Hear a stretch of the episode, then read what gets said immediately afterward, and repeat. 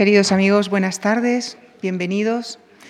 Qué mejor manera de celebrar el Día Internacional de la Mujer que con esta sesión de poética y teatro dedicada a una dramaturga, escritora, actriz, eh, directora, mm, directora, profesora, creadora de una, de una experiencia teatral solidaria. Me refiero a Paloma Pedrero. Bienvenida a la Fundación Juan Marc. Ella es licenciada en Sociología por la Universidad Complutense de Madrid y diplomada en Psicología Gestáltica por el Instituto de Florencia. Actualmente es también columnista del periódico La Razón. No detallaré su trayectoria, puesto que este es el cometido de este ciclo. Les mencionó muy resumidamente que ha publicado y estrenado más de una treintena de obras, muchas de ellas traducidas a diversas lenguas y premiadas tanto en España como en el extranjero. Además, es autora de obras de poesía, narrativa, ensayo y guiones de cine. Imparte talleres de interpretación y escritura teatral y dirige el proyecto de teatro solidario Caídos del Cielo.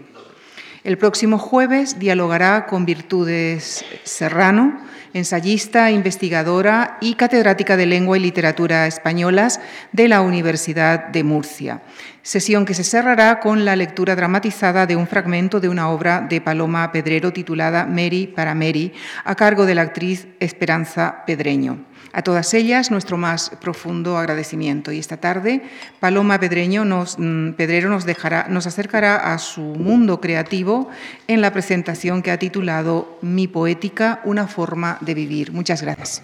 Hola, buenas tardes. Eh, muchísimas gracias a la Fundación, a Luciano, a Lucía, a María Ignacia, a Virtudes, eh, por estar aquí, por invitarme y por, eh, por hacer posible este encuentro con ustedes, queridas señoras y queridos señores, en un día tan especial como es el Día mm, dedicado a la mujer, que desde luego tendría que ser todos los días y todas sabemos muy bien que así debería ser, pero bueno, por lo menos un día todos y todas nos ocupamos de decirlo, de de que esté en todos los medios en primera plana. Esperemos que esto vaya pasando y que, que llegue un momento que la igualdad eh, evite que tenga que haber días dedicados especialmente a personas en situación de injusticia. Hablarles de mi poética es hablarles de mi forma de, vivir, por eso he titulado así la ponencia, porque mi poética y mi vida están íntimamente ligadas. Eh, así que para que esta charla sea un poco más amena, voy a intentar que sea un poco amena planteándoles un juego. Les voy a plantear un juego. Vamos a suponer que yo voy a escribir una obra de teatro esta tarde y tengo que ver qué voy a escribir, qué me gustaría escribir, cómo lo escribiría, Siempre que me planteo escribir una obra nueva, me hago una serie de preguntas que he dado en llamar llenar el cuenco. Llenar el cuenco es crear una urdimbre, un recipiente donde yo voy a poner los ingredientes que necesito conocer, que necesito saber antes de poner la primera acotación de la obra. Es como lo que necesito para cocinarla, lo que necesito para que eso pueda empezar. No son muchos. Yo no soy una autora que, que haga una estructura totalmente cerrada, pero sí creo que se necesitan saber algunas cosas y esta tarde les voy a contar lo que yo necesito saber con una salvedad, y es que esta tarde la protagonista de la obra voy a ser yo. ¿Eh? Esto es una cosa un poco complicada porque siempre hay una parte de confesión, pero como no tengo nada que ocultar y creo que ustedes no tienen, son personas buenas y generosas, creo que van a perdonarme eh, esta confesión. De manera que haciendo esas preguntas y siendo yo el personaje principal, iré mezclando pues quién soy, cómo ha sido mi vida, por qué escribo, para qué escribo y cómo escribo. La primera pregunta que me hago y que es fundamental es el tema, es decir, ¿de qué quiero hablar? ¿De qué quiero hablar? ¿Quiero hablar de algo? ¿Hay algo que me mueva a escribir? Porque si no existe eso, desde luego no voy a comenzar la obra. Pero aquí, hoy, esa pregunta la vamos a dejar para después. Vamos a empezar por la segunda, que es la creación de los personajes. Supongamos que es una obra que tiene dos personajes, un protagonista y un antagonista. Lo primero que hay que saber es quiénes son, crearlos, crearlos. Y para crearlos hay que conocer distintos aspectos de ellos. Por ejemplo, hay que saber los rasgos físicos, hay que conocer los rasgos psicológicos, hay que conocer los rasgos sociales del personaje. Eh, si empezamos por la protagonista Paloma, mm, bueno, los rasgos físicos ya los están viendo, aunque están viendo los rasgos físicos de Paloma a mi edad, de una persona ya madura, pero vamos a suponer que la protagonista es Paloma a esta edad, que como soy coqueta no se la voy a decir. Y los rasgos ya los tienen. Es muy importante saber cómo son físicamente los personajes, porque eso, el tener una imagen en la cabeza, el saber si esa persona es alta, baja, si tiene algún defecto físico, si tiene algún complejo, si es una persona graciada o una persona fea, va a, darnos muchos datos del carácter. Por supuesto, cuando, cuando pensamos en una historia, elegimos el tipo de físico que tiene que tener nuestro personaje. Imagínense Cirano, no se podría escribir si no fuera como era físicamente. El antagonista, ¿quién sería el antagonista? En esta obra de teatro de mi vida? Pues podríamos decir que en este caso el antagonista es abstracto. ¿eh? Podríamos decir que es la sociedad eh, a partir de una serie de personajes que se cruzan en mi vida y que son muchos personajes a través de toda mi existencia. Vamos a dejarlo así. Una vez que tenemos los rasgos físicos del personaje, que pueden ser muy matizados, Vamos a los rasgos psíquicos, cómo es el carácter del personaje. Y esto lo tenemos que hacer con eh, adjetivos concretos. O sea, no nos tenemos que liar en irnos, no, no, no debemos irnos por las ramas, tenemos que concretar cómo sería el carácter, ¿no? Si hablamos de Edipo, pues diríamos Edipo es fundamentalmente valiente y luego tiene otros rasgos de carácter. Cada, gran personaje de la historia del teatro tiene una psicología muy definida. Si pensamos en mí, yo apunto aquí una serie de rasgos que creo que tengo o que destacaría, aunque supongo que la gente que me conoce y añadiría alguno más, y desde luego mis, enemigos mm, muchos más de los, que, de los defectos que yo he puesto aquí. Yo he puesto que, soy, que este personaje es una persona resistente, insegura, valiente, trabajadora, pasional, confiada, orgullosa, exigente, responsable, soberbia, independiente, sensible y muy luchadora. Eh, quizá un experto diría también que padece una neurosis atenuada por, la madurez. Cuando veamos los antecedentes de, la vida de este personaje comprenderemos un poco mejor este dato. Vamos a los rasgos sociales. ¿eh? ¿De dónde viene este personaje? ¿Cuál es su cuna? Bueno, hay dos hitos que marcan eh, profundamente a, Paloma. Uno es eh, el venir de una familia muy humilde, que no, tiene la, no ha tenido la posibilidad, mis padres no tuvieron la posibilidad de, de tener una formación, de tener una cultura. En mi casa no había libros y tampoco había expectativas de que por lo menos las hijas estudiaran. Eh, no obstante, y a pesar de que este era el origen de mis padres, ambos dos eh, fueron personas, eh, creo que muy inteligentes. mi padre es un hombre que, a pesar de todo, prosperó durante una época de su vida hasta que ocurrió lo que ocurrió, que ahora se lo contaré.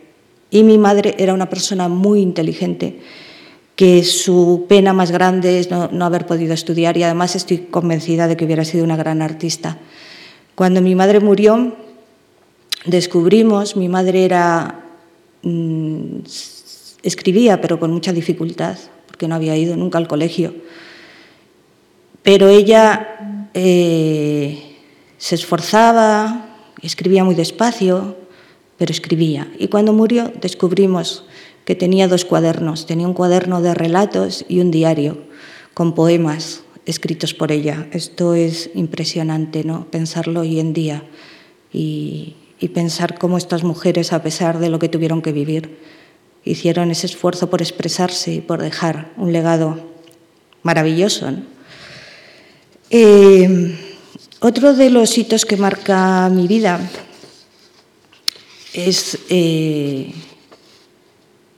bueno, tiene que ver con, este, es el, trabajo prematuro al, venir de una familia eh, desestructurada, porque en un momento determinado mi padre, que era un hombre que bebía, pierde el trabajo y entonces se queda muy pronto en paro desde muy joven y los hijos tenemos enseguida que ponernos a trabajar. Así que yo a los 17 años ya empiezo a trabajar de una forma estable, de 8 a 3 en la maternidad de O'Donnell, ayudando a a las mujeres a, dar a luz, ayudando a las mujeres en sus enfermedades. Un trabajo que realmente no era vocacional, pero que, que me marcó mucho, porque imagínense ustedes lo que significa para una criatura, un adolescente, estar trabajando con esa responsabilidad y con, con esa responsabilidad en un mundo como, como es el de la vida y la muerte. Eh, otro hito que es el segundo y fundamental, porque esto está unido al primero, ¿no? a, el, origen social. Hay otro hito que también marca mi vida, que es mi, mi género, mi sexo. Eh, a ver, eh, mis padres querían un niño el primero y nació mi hermana mayor. Fueron enseguida por el niño y nació mi hermana la segunda. Desesperados, fueron ya a por el niño y nací yo. Se pueden imaginar lo que supuso para ellos. Es tan, eh, tan curioso esto que, que estaban tan decepcionados que no se les ocurría ningún nombre porque también es muy importante el nombre cuando vas a escribir una obra de teatro. El nombre marca muchísimo a un personaje y marca muchísimo a una persona, y sobre todo cuando tiene un carácter literario. Entonces estaban allí decepcionados, diciendo, Dios mío, pues claro, tenían el nombre del niño y qué hacemos con ella y qué la ponemos. Y estaban así, y entonces mi madre dijo, bueno, tenemos que animarnos porque no la podemos tirar por la ventana. Y, entonces miró, miró así por la ventana y se quedó así dijo, ¿sabes lo que creo? Que, si, que esta niña volaría si la tiráramos. Entonces se les ocurrió, ¿por qué no llamarla Paloma? Y mi madre me lo contaba, tan contenta, a mí me daba una pena terrible, pero ella decía, ella me, lo contaba muy normal y me decía, y desde, desde ese momento dijimos, ella será el pajarito de la casa. Así que me convirtieron en el pájaro de la casa, lo cual es una imagen muy bonita y que, que bueno, que siempre he estado cerca de mi nombre y conectada con mi nombre. Eh, mi niñez fue muy complicada por lo que les he contado. Mis padres eh, después de... Ah, bueno, claro, es que no he acabado la historia. Es que justo a los 14 meses de nacer el pajarito de la casa, nació el pichón. Y eso fue tremendo. Se pueden imaginar, porque nació mi precioso hermano y yo sentí desde muy, muy pequeña que me había destronado literalmente, me había quitado la cuna, el chupete, la teta, eh, el centro de la cama donde ponen los padres a los bebés, mi hermano me destronó y yo ya desde muy pequeña, poco después, cuando ya observaba más y veía que él tenía tantos privilegios, que él no se tenía que hacer la cama y yo sí, que incluso me decían que hiciera la suya, que él, le apuntaban a, todo tipo de actividades extraescolares, que podía ir a, guitarra, que iba a un colegio mucho más importante que el mío y, demás. Pues yo observaba eso y, y ya tenía un sentimiento de injusticia muy grande. Yo le preguntaba a mi madre, mamá, ¿por qué? ¿Por qué? Si somos iguales, si somos hermanos, ¿por qué él porque sea niño, tiene todas esas ventajas. No solo lo preguntaba, sino que me revelaba, y eso suponía además castigos, porque me decían, Paloma, pon la mesa, y yo decía, Carlos, pon, la mesa, y entonces aquello se convertía en una batalla. Mi madre era una mujer sensible, pero en esto estaba demasiado, era demasiado de la, de la, de la época y también tenía un enamoramiento enorme hacia mi hermano. Creo que esta, este sentimiento de injusticia que yo vivo desde pequeña, que me hace rebelarme y que además me hace mm, eh, decir, porque estas cosas, a ver, cuando te pasan estas cosas puede ocurrir que te quedes eh, inmovilizada, que te quedes diciendo, me ha tocado esta desgracia y, te achiques o puede ocurrir que digas, no, esto no va a ser así, yo voy a luchar, yo voy a estudiar y yo voy a salir para adelante, que fue lo que, lo que yo hice. En realidad, eh, aunque estaba en el hospital, y de hecho estuve nueve años trabajando en el hospital, por la noche estudié sociología, eh, me licencié en antropología social y los fines de semana eh, me dedicaba a mi pasión, que era el teatro, porque desde muy cría era mi pasión. Mm, el otro día me preguntaban en una entrevista, pues ayer, porque estoy a punto de estrenar, y ayer un, periodista me decía, pero mm, ¿de dónde te viene a ti lo del teatro? ¿Hay en tu familia alguien que, que venga del teatro? Y yo mm, digo, no, pero, pero yo desde muy, muy, muy cría hacía teatro y yo creo que lo hacía porque era el momento en que yo sentía que me hacía visible, visible para los demás. Era una forma de luchar contra la invisibilidad que suponía, pues eso, ser la, tercera eh, y tener al, precioso, porque era muy guapo mi hermano, tenerle ahí. era, bueno, yo me voy a hacer visible poniendo, porque además no había ido al teatro, pero yo ponía luces, dirigía a mis primos, no les dejaba reírse, o sea, era una directora tremenda, ella eh, eh, tenía como, como un sentido de la profesionalidad extraordinario y, hacía una cosa muy curiosa, que era que es que cobraba la entrada, cosa que yo alucino, porque yo no había ido nunca, pero tenía un sentido muy práctico también. Luego lo perdí, ¿eh? ya cuando me empecé a dedicar realmente al teatro, ese sentido del cobro ya lo, lo, perdí bastante. Pero sí, yo creo que para mí el teatro era la luz, era estar en la luz, era hacerme visible y hacerme querible. Luego, de mayor me di cuenta que la gente no te quiere por lo que haces, pero eh, de pequeña no lo sabía y, y quería ser actriz. Entonces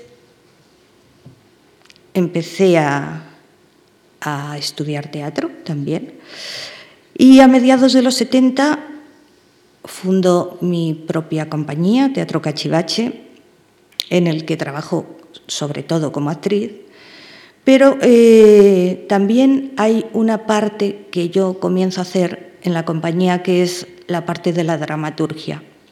En aquella, en aquella época los grupos, las compañías independientes hacíamos lo que se llamaba creación colectiva, que era algo que estaba muy de moda, que, era más o menos que todos hacíamos de todo. Pero luego en realidad no era totalmente así.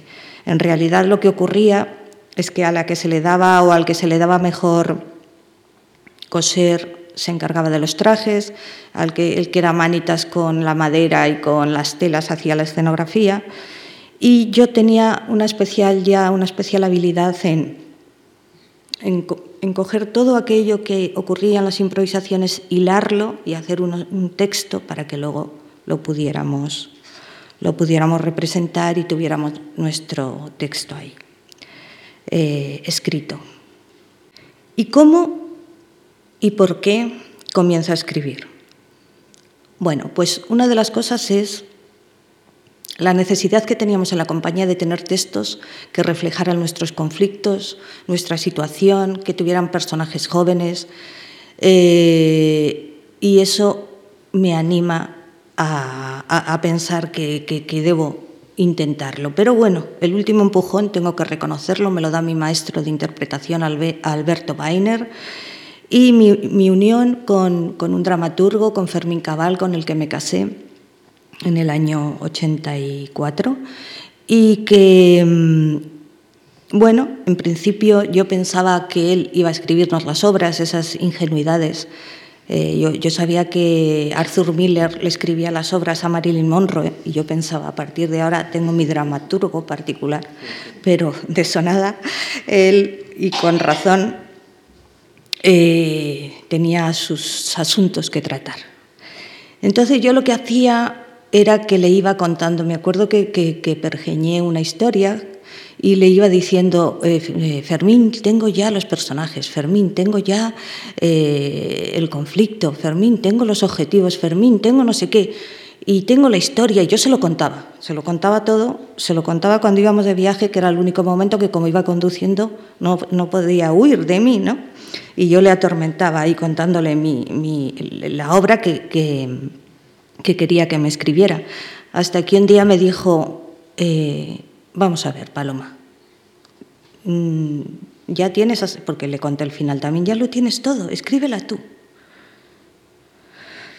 Y dije, pues a ver, voy a intentarlo.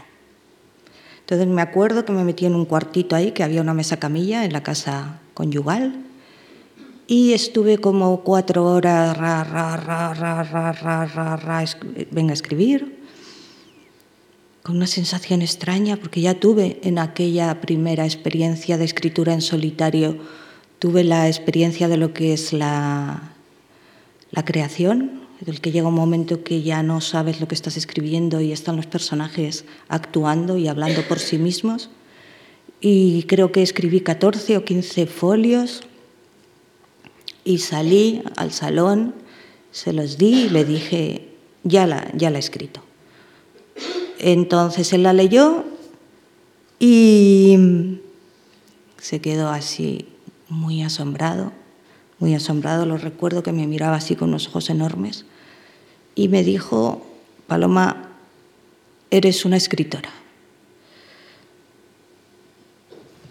Yo no me lo creí del todo. Yo pensé que, bueno, que había leído con muy buenos ojos, que no podía ser, porque ser una escritora es algo que yo nunca había soñado, era demasiado.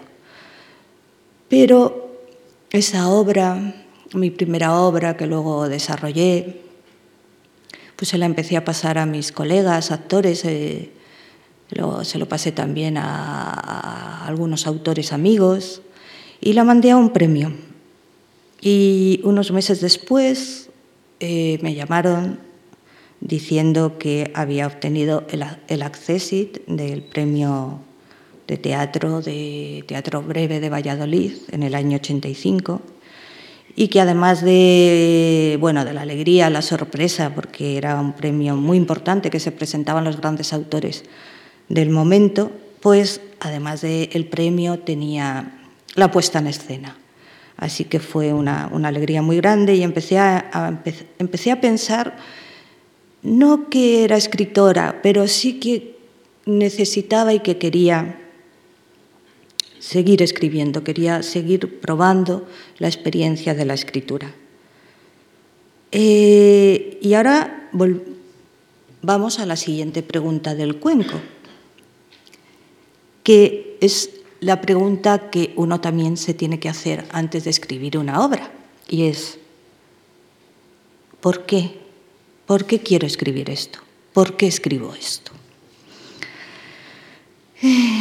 Pues les diré que yo solo he escrito cuando tenía una necesidad perentoria de hablar de, algo, porque yo creo que la literatura no puede ser solo una visión estética del mundo, que la verdadera vulneración del orden establecido, de un orden que no me convence, que desapruebo, no está en, en cómo se dice, no solo está en cómo se dice, está fundamentalmente en desde dónde se dice, por qué se dice. Y por eso mismo yo no sigo nunca las modas, siempre intento eh, escribir desde el origen, desde la autenticidad, desde lo que yo creo que tengo que decir. Y, sacar de ahí la fuente de creación. Porque mm, para mí la estética más lograda tiene que, tiene que nacer de una ética, tiene que nacer de una ética exigente y siempre he fusionado estos dos conceptos. Vamos a los temas. Pues los temas de mis obras están siempre en consonancia con, con mi vida y con lo que me está tocando vivir en cada momento. Por ejemplo, la edad es algo que, como bien sabe mi querida Virtud de Serrano, que está aquí presente, pues cuando tenía 20 años los personajes en general tenían 20 años. Cuando tenía 30 les hacía más o menos de 30. Aunque es verdad también que me ha gustado mucho escribir obras con personajes mayores, con personajes ancianos.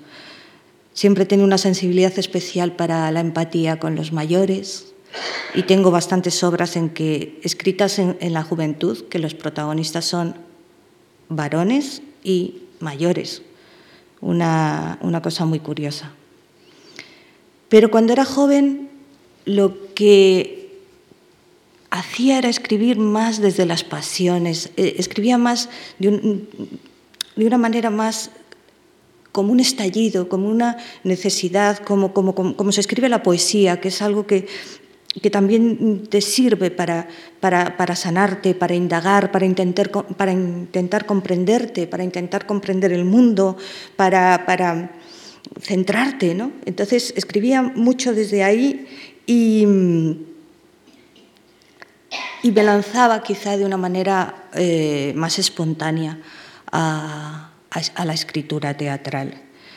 Ejemplo de este es esta primera obra, La llamada de Lauren, que es un texto que escribí, como les decía, muy rápidamente, eh, un acto mm, casi de creación inconsciente, que trata, bueno, han dicho mm, los críticos, han hablado mucho de esta obra y casi todos dicen que trata sobre la identidad sexual. Eh, yo la he visto montada, se ha montado muchas veces y la he visto montada en muchos países y de muchas maneras. Y ahora ya con, con los años, con tantos años que han pasado, porque la escribí en el año 85, yo miro hacia atrás y creo que lo que yo estaba ya planteando ahí, más que la identidad sexual, era las relaciones de pareja. ¿Por qué los modelos de relación? Estaba cuestionando los modelos de relación los roles que se establecen en, las parejas. En, la llamada de Lauren es un día de carnaval, el, marido, que se llama Pedro, empieza la obra con que él se está disfrazando de actriz de Hollywood, de hecho se está disfrazando de Lauren Bacall, y de pronto aparece una mujer joven que es su esposa, es su tercer aniversario y se van a ir de fiesta al carnaval. Pero él tiene una sorpresa para ella que es un disfraz de Humphrey Bogart. Hay todo un, ritual, una, primera parte de, donde él le pide a ella vestirla, transformarla. Hay un momento incluso que la venda el pecho. Y lo que empieza como un juego de esta noche tú serás eh, la mujer y yo seré el hombre, vamos a jugar, a cambiarnos los roles, pues acaba desvelando una verdad o, más de una verdad. Y es que la, pareja que tienen no es una pareja donde ellos sean dichosos, que los roles rígidos que están jugando como mujer y hombre tampoco lo son. Seguramente se puede pensar que Pedro tiene eh, también eh, una tendencia, que no sé si a la bisexualidad, diría yo, porque él está enamorado de su mujer y tiene relaciones sexuales con su mujer, o sea que podría ser bisexual. Y, esto en el año 85 eh, se estrena. Mm, imagínense lo que, lo que ocurrió, ¿no? Eh, luego se lo cuento lo que ocurrió. Eh, bueno, se lo voy a contar ya. Ocurrió que, que la crítica se, enfureció. Fundamentalmente fue una reacción insólita, feroz hacia, hacia la obra, como una jovencita eh, mujer, en un momento en el que prácticamente las, no había autoras, estaba estrenando Ana Diosdado y sí había otras autoras bueno, desde aquí, Ana, querida, mi homenaje. Ya saben que Ana Diosdado murió hace muy poco tiempo. Ana, la primera, Ana, mi querida compañera, que me acuerdo muchísimo de ella. Y estaba Ana escribiendo, estaba estrenando, había otras mujeres escribiendo con muchísimas dificultades para estrenar. Y aparezco yo joven, estreno mi primera obra y planteo una cuestión que para ellos era la identidad masculina. Bueno, pues las críticas fueron terribles, hablaron de que era una obra, pornográfica, decían que hacíamos porno... Eh, bueno, decían unas palabras muy raras, ahora ya ni, ni, me acuerdo. Había incluso críticos que se metían con los personajes, una cosa muy curiosa, porque yo siempre había eh, leído críticas que se meten con el autor o con el director o con los actores, pero aquí se metían con los personajes. Y siempre me acordaré, me acordaré de una frase que decía, diga lo que diga la autora, el marido es un maricón como la copa de un pino. Y ella es una tonta que no se entera de nada. Y dije, ala, se acaba de cargar a los personajes como si tuvieran vida propia. Eh, este, esta reacción tan furibunda, eh, sin embargo, mm, llevó a, a que la gente se interesara muchísimo por saber qué era aquello y qué estaba pasando y qué era el, el, que era eso pornográfico en el año 85 y bueno, cada vez venía más público y cada vez teníamos, eh, eh, de hecho tuvimos que prorrogar en el Centro Cultural de la Villa, en Colón, o sea que esa primera obra me, me da un disgusto muy grande porque yo no entendía nada de lo que estaba pasando. Para mí era un vapuleo que yo no entendía, una cosa hecha con tanto amor, que además yo era la protagonista femenina y que estaba en el escenario y que estaba viviendo todo eso y no verdaderamente era no solamente la obra escrita con amor, era un montaje hecho con profundo amor que luego llegarán unos señores que escribían en los periódicos y nos pusieran verdes, ¿no? Pero bueno, esto es parte del juego de la vida y es parte del juego del teatro. En esta época de juventud escribo obras eh, más intimistas, como El color de agosto, que es otra obra que escribo en el 87 y donde también creo que hay una ruptura en los roles, porque aquí las protagonistas son dos mujeres jóvenes, pero no son dos mujeres eh, amas de casa, son dos pintoras que viven, profesionales, que viven de su trabajo y que tienen Mm, el conflicto es entre ellas. No es, el conflicto no es un hombre. Hay un hombre porque siempre tiene que haber un hombre, pero el conflicto es el conflicto de dos amigas, dos grandes amigas que compiten, que, compiten por, por, muchas cosas y, sobre todo que se está cuestionando eh, lo que es el fracaso y el éxito social. Eh, muy pronto a esta obra escribo mm, quizá la única obra autobiográfica que he escrito, claramente autobiográfica, porque los autores estamos siempre en, las obras, pero estamos y creo que hemos de estar muy abajo, muy abajo, muy en el, en el fondo de la obra. Esta obra titulada Una estrella sí que es una obra autobiográfica y es una obra eh, muy importante para mí porque mm, me planteo concretamente la relación entre un padre y una hija. Y es un canto a la, a la compasión, es una forma que yo tengo de reconciliarme con mi padre. Eh, mi padre murió antes de que yo estrenara La llamada de Lauren, estábamos ensayando, yo estaba ensayando, iba al hospital. Y es decir, que era muy joven, y mi padre no pudo vivir mi, trayectoria, no pudo vivir como mi vuelo, el vuelo de ese pájaro que querían tirar por la ventana, no lo pudo vivir. Pero yo le decía, papá, eh, papá, te, eh, están haciendo carteles y unos carteles preciosos y, y, ponen tu apellido muy grande en los carteles y los van a pegar por todo Madrid.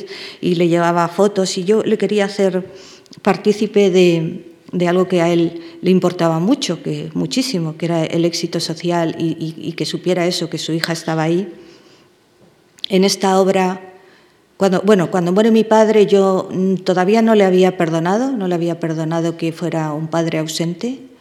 Y esta obra es una obra de reconciliación donde yo me encuentro con él y donde me ocurre una cosa muy bonita y es que él me dicta la obra, él me dice quién era y me descubre quién era, cosa que yo no sabía, porque yo a mi padre prácticamente no le conocía. Y, esta obra se estrenó y es una de las experiencias más hermosas que yo he tenido en el teatro. Durante esta etapa de los años 80 y 90 escribo de una forma imparable. Estoy sola, sin hija y bueno, con la fuerza que, da algo que, que para mí fue un descubrimiento total y absoluto. Yo descubro para qué he venido al mundo, una cosa que no tenía clara. Yo no sabía qué hacía aquí, yo sabía que había nacido, que estaba aquí, que estaba luchando, pero cuando me pongo a escribir, digo, ah, yo he venido a esto, yo he venido a transformar el dolor en belleza. Estoy aquí para coger el dolor todo el dolor que yo tengo, todo el dolor que veo y hacer con ello obras de teatro, hacer algo hermoso con el dolor y algo que los demás puedan también, mm, algo que pueda transformar a los demás, que hagan el viaje conmigo una vez que se monten las obras. Esto es eh, fundamental para entender mi poética el afán de curarme, de sanarme, de, transformar y de dárselo a los otros, de comunicarme con los otros, de decirles, vamos todos en este viaje, vamos todos en este camino, tenemos que cambiar el mundo. Este, no podemos dejar el mundo como está, el mundo hay que cambiarlo. Eh, otra pregunta del famoso cuenco, que cuando doy talleres de escritura hago que todos mis alumnos se contesten antes de, de empezar a escribir la obra y es, ¿cómo vas a escribir la obra? ¿Desde dónde vas a escribir la obra? Bien, pues yo les diría que yo escribo desde los personajes. Siempre eh, desde el principio he utilizado mi experiencia como actriz, y sobre todo eh, mi capacidad de empatía, de ponerme en el lugar del otro. Es impresionante el sentir, el ver cómo se puede entrar y comprender a personajes que en principio te parecen totalmente ajenos a ti. Es un ejercicio que además se desarrolla, pero que yo creo que en principio lo tenía ya y que voy desarrollando cada vez más y es esa facilidad de, ponerme en otros, en personajes extraños a mí, en personajes eh, eh, que no tienen nada que ver con mi carácter ni con mi pensamiento y meterme y, trabajar desde dentro los personajes. Es muy importante también hacer esto porque si tú consigues crear un personaje así, vivo, él va a tomar aliento y va a tomar vida propia y va a hacer una cosa que es fundamental y es eh, empezar a actuar y a sentir a su manera, sin que tú le controles, sin que tú le digas por dónde tiene que ir, lo que tiene que decir, cómo tiene que actuar. Cuando verdaderamente la obra toma vuelo es cuando los personajes se revelan y empiezan a hacer su camino y empiezan a moverse en la acción a través de sus, propias, de sus propios pasos. El personaje se crea, como habíamos dicho antes, sabiendo mucho del personaje, conociendo sus rasgos físicos, psicológicos, su historia. Eh, pero hay un factor también que crea el personaje que es muy importante, que es el lenguaje. ¿Cómo habla el personaje? Esto es una cosa impresionante, porque hasta que no encuentras el lenguaje del personaje es muy difícil que el personaje eh, pueda actuar. Si no sabes cómo habla, el personaje suele quedarse eh, limitado, se suele quedar eh, constreñido y no tiene forma de expresión. un lenguaje, una forma de hablar te va a hacer una creación increíble. La estructura. Es importante una estructura, es importante. Para mí es fundamental, imprescindible. Todo esto que, de lo que les estoy hablando es estructura. Y hay que sumarle otros, otros eh, conceptos como la estrategia, el espacio, el tiempo, el incidente. Hay que plantearse cómo ordenar el caos, o yo me planteo cómo ordenar el caos.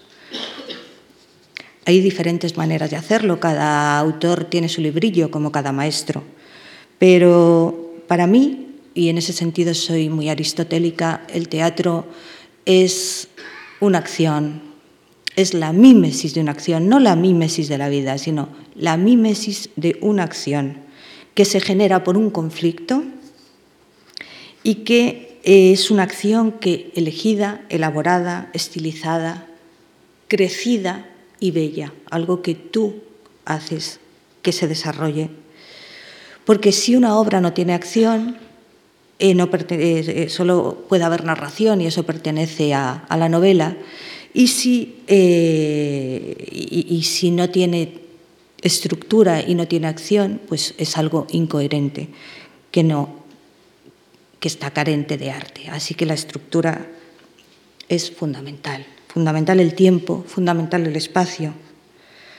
Yo antes de ponerme a escribir dibujo la escenografía, con, torpemente, pero en un folio, eh, pongo elijo dónde va a suceder, dónde ocurre la acción, porque imagínense lo diferente que es que ocurra en un espacio cerrado a que ocurra en un espacio abierto. Eso va a condicionar totalmente el desarrollo de la acción. Si es en un espacio cerrado, tengo que imaginarme cómo es, que si tiene puertas, si tiene ventanas, eh, mm, si, qué se ve por las ventanas. Eh, cómo son los muebles, eh, hay algo particular en ese eso, eso va a condicionar mucho en el buen sentido la escritura y, te va a dar un conocimiento fundamental a la hora de escribir. Con el tiempo pasa, pasa lo mismo. No es lo mismo que ocurra la acción en un mes de, pleno calor, en un agosto en Madrid, o, eh, donde eh, todo es calor, eh, donde, donde hay una sensorialidad en la obra que tiene que haber, ¿no?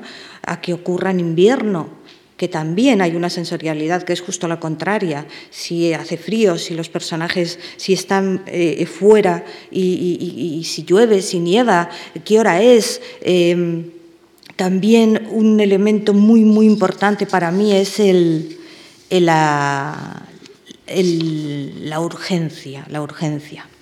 Las cosas no pueden ocurrir en el teatro de forma infinita. Hay que resolver urgentemente el conflicto. Tiene que ocurrir que lo que esté pasando eh, necesite ser eh, resuelto en, en poco tiempo. La síntesis es parte de la estructura Busco mucho la síntesis, condensar, nada de hablar por hablar. Todo lo que no forma parte del todo hay que quitarlo. Todo lo que muchas veces los, autores nos encandilamos con frases, nos encandilamos con momentos y luego tienes que saber reconocer que si esa frase no está y no cambia nada, tiene que estar fuera. O que si esa parte no está y no cambia el todo, tiene que estar fuera, no pertenece a la obra. Vamos pasando la vida, y en el año 2000 llega, mi, hija, mi hija Candela a mi vida, una niña tan hermosa y lista como tremenda, y algo mm, cambia en mi manera de, bueno, en el cómo escribir, desde luego, porque empiezo a escribir a salto de mata, empiezo a escribir con, con muchas dificultades, porque la crianza, y bien lo, saben las madres que están aquí y los padres si se dedican a la crianza, es muy, muy dura cuando te dedicas a una profesión tan social como es el teatro. Pero sigo escribiendo, sigo escribiendo porque yo si no escribo me moriría. Yo siempre digo, lo único que le pido a la vida es escribir hasta el final, porque si dejara de escribir se acabaría mi vida. Es, mm, es lo mismo para mí la vida que la escritura. Entonces es una, época donde quizá hay un cambio en mi teatro, paso de, mm, escribir obras más, más intimistas a escribir obras con contenidos más sociales. Eh, quizá la madurez también me lleva a pensar o a vivir algo importante y es que dejo de entender o dejo de buscar eh, mi, propia sanación, dejo de buscar tanto dentro de mí misma y empiezo a pensar que tengo que mirar más hacia afuera, que tengo que, que tengo que dar, que tengo ya que ya estoy lo suficientemente curada de mi neurosis como para poder dar a los demás y proyectar mi mirada hacia afuera. Eh, en este sentido, es un momento en el que creo una asociación que se llama Caídos del Cielo, que es una ah, asociación en la que hacemos teatro con personas sin hogar.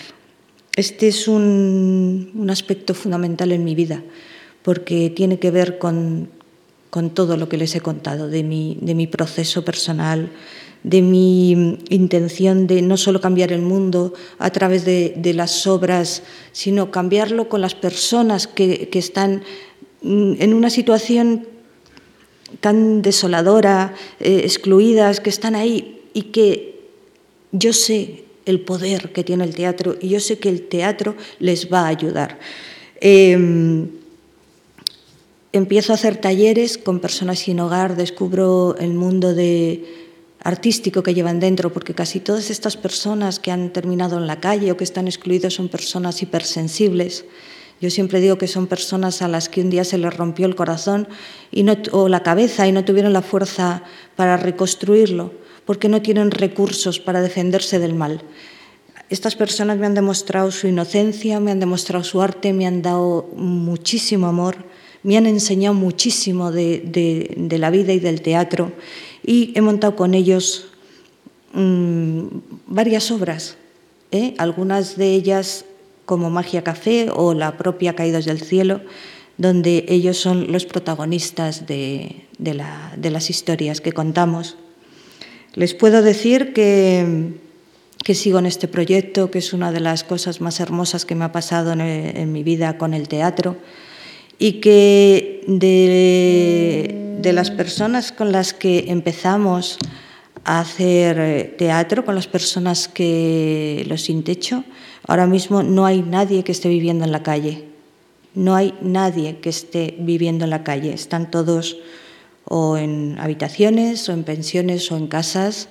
y mm, realmente el, el poder sanador del teatro es una cosa impresionante, algo impresionante. Debería haber teatro en las escuelas, debería haber teatro en, en, todos los sitios donde hay seres humanos, porque el teatro te permite a través del juego ser otro, te permite además eh, sentir lo importante que eres, porque es un trabajo grupal.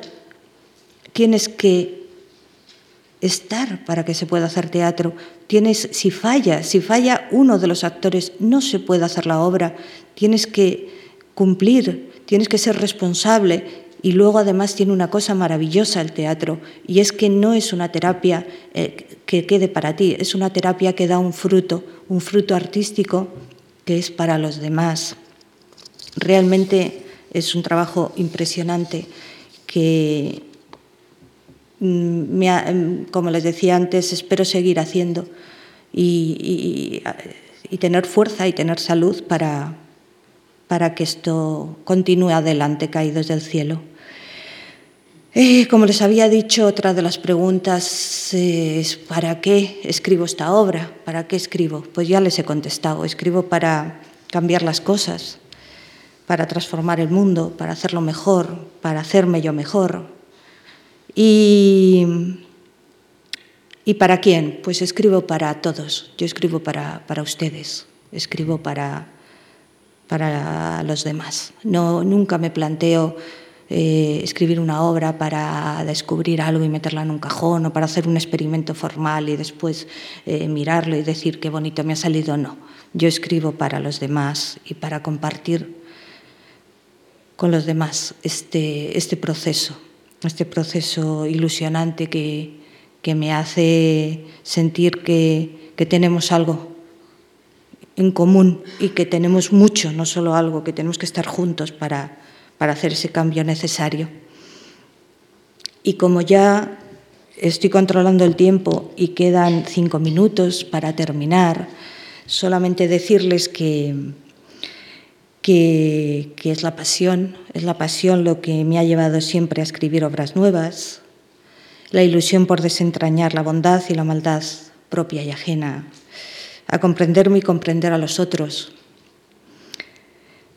Por eso solo le pido a la vida mm, que no me quite la ilusión. No pido eh, tener un gran teatro, no pido tener más, no pido... Eh, el teatro me ha dado muchísimo y tengo muchísimo y, es mío y puedo seguir. Lo único que a veces siento que es vulnerable y que es lo que tengo que tener es la ilusión. Seguir pensando que tiene sentido escribir, seguir pensando que, que estoy aquí para eso y que entre todos podamos transformar el dolor en belleza. Muchísimas gracias.